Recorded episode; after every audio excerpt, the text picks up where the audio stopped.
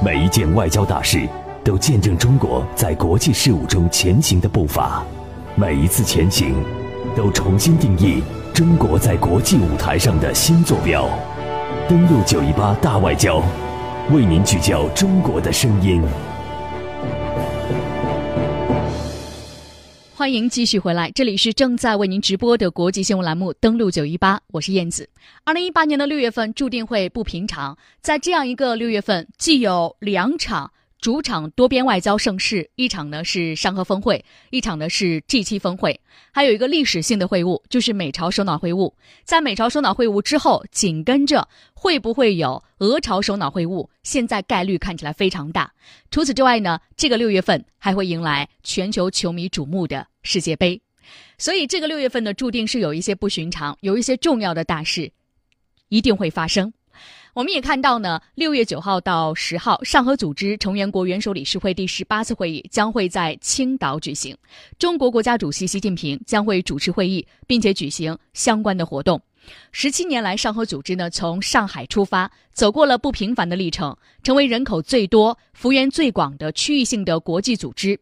而五年来呢，中国为上合组织发展不断注入到新的动力，一项项的务实倡议，促进互利共赢。上合组织青岛峰会，各位与会的专家还有领导人都分别表示，将会成为新的发展方向、新的历史起点。上合组织将由此起航，再出发。六月九号到十号的两天呢，我们也将会全方位来聚焦上合组织峰会的相关情况。那今天呢，我们就来了解一下上合组织其中有一个成员国，它的名字叫塔吉克斯坦。我们来了解一下这个国家的情况。塔吉克斯坦位于中亚东南部，国土面积为十四点三一万平方公里，其中约百分之九十三是山地和高原，因此也被称为高山之国。